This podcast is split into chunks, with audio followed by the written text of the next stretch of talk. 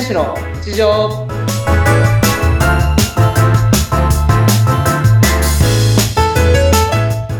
皆さんお疲れ様です水泳選手の内藤亮太です本日もよろしくお願いしますそして皆さんはじめまして、えインタビュアーの綾野と申します。今回から内藤選手のこちらの番組にインタビュアーとして携わらせていただきます。よろしくお願いいたします。よろしくお願いしますはい。それでは、まあ、早速、ちょうどね、大会があありましたので、そちらの方を、今日いろいろお話お伺いしたいと思いますが、はい。今日はどんなお話をしていきますか？そうですね本当はあの今回綾野さんと初回の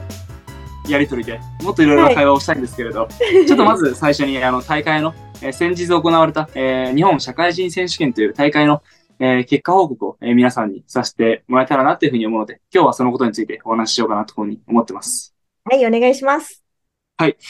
えっと、先日行われた、えー新潟で、えーあったんですけれど、僕、うその背泳ぎを、えー主体にやっているので、えー今回出場した種目は50メートルと100メートルと200メートルの背泳ぎ、うんこの3種目に、えー出場しました。はい。で、結果的には、えー50メートルが、えー4番、100メートルが、えー2番、200メートルが3番という結果になって、えー一応2種目の方で表彰台に、えー登ることができました。ね、すごい、おめでとうございます。ありがとうございます。ありがとうございます。あ、でも、ちょっとタイムを見ちゃうと、あーってなっちゃうんですけれど、まずそのはい、まあ一つの、えー表彰台に登れたっていうのは、えー褒めてあ、自分自身に、えー褒めてあげたいなっていうふうに思います。うん。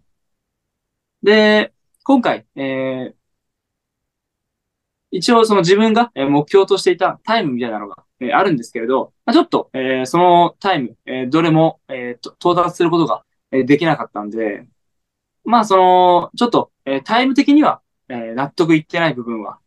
あるんですけれど、でも、このタイムはもうしっかり結果として出ちゃったことなので、じゃあなんでこのタイムがえー出たのかとか、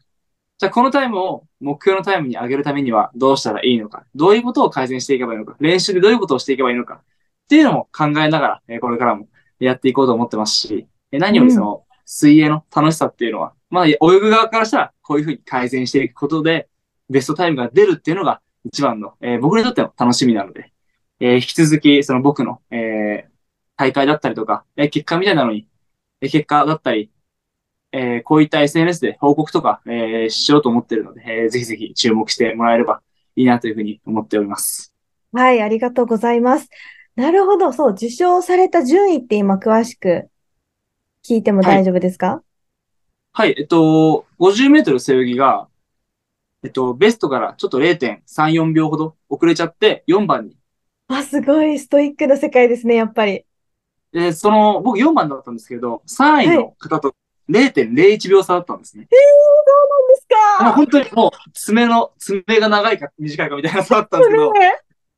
いや、もうそれで負けちゃって、表彰台逃しちゃって、はで、100メートル、えー背泳ぎが、えー2番。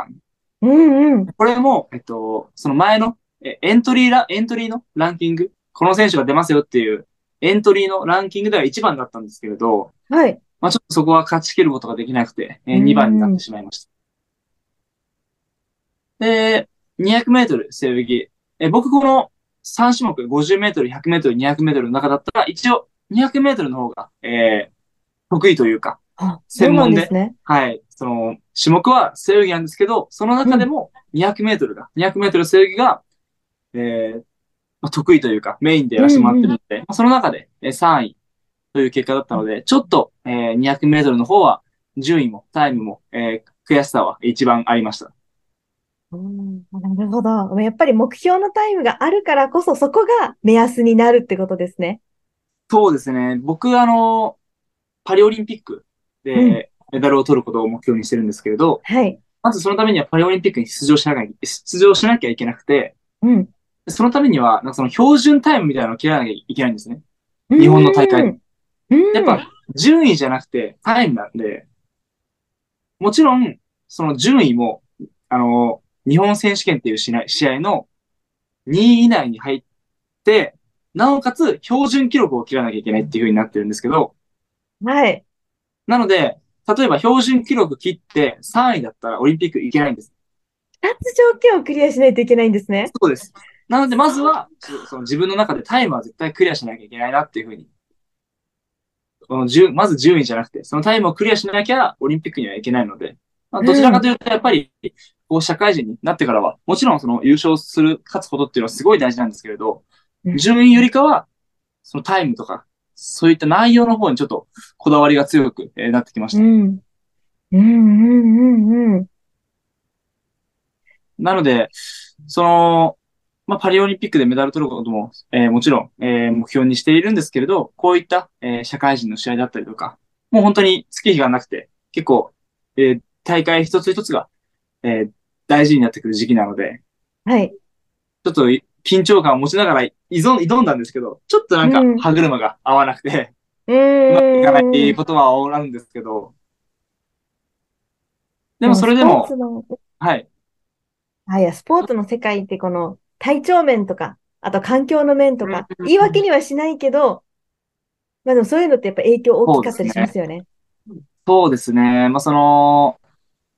いつもと違うところで練習とかすると、やっぱりなんかその、うん硬くなっちゃうとかもありますし、少なからず普段の練習は、周りにライバルたちがいないので、そういった中でも泳ぎますし、はい。やっぱレースってなると、タイムを出したいし、勝ちたいしってので、どんどんどん肩に力が入っちゃってて、もう肩が上がってきて、はい。気づかないうちにも緊張しちゃって肩に力が入って泳ぎ、泳ぎが力んじゃってみたいな感じなので。うんうんうんうん。本当にスポーツって、そういかに自分と向き合うかっていうことが、いやー、本当に大事ですね。水泳は、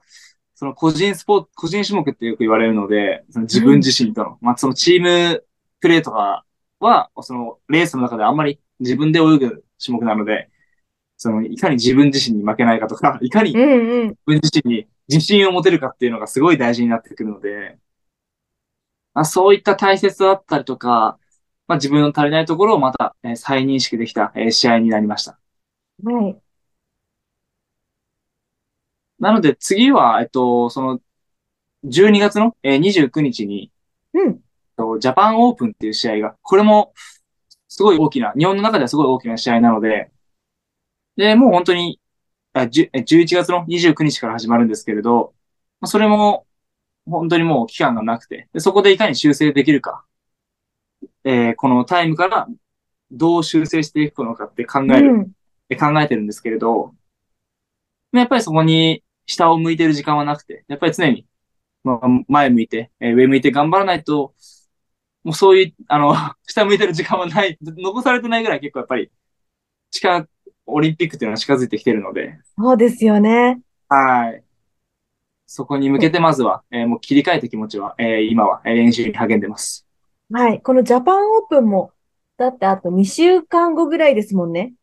そうですね。またその、ジャパンオープンの抱負とか、えー、まあ意気込みみたいなのは、えー別の配信の方で、えーお話ししようかなというふうに思っているので、えーぜひはいそちらも来てもらえればなというふうに思います。はい。ね、皆さんぜひそちらも、えー今後発信していきますので、楽しみにしていただけたらと思います。はい。すいません。今日は、えっと、大会の報告ということで、えー日本社会人選手権の報告をさせていただきました。はい。ありがとうございます。まはい今あこれからもね、それからもね、大会とかがいろいろあったり、また普段のこの過ごし方とか質問があれば、どんどん内藤選手に質問送っていただければと思います。じゃあ本日もありがとうございました。はい。ありがとうございました。お疲れ様です。お疲れ様です。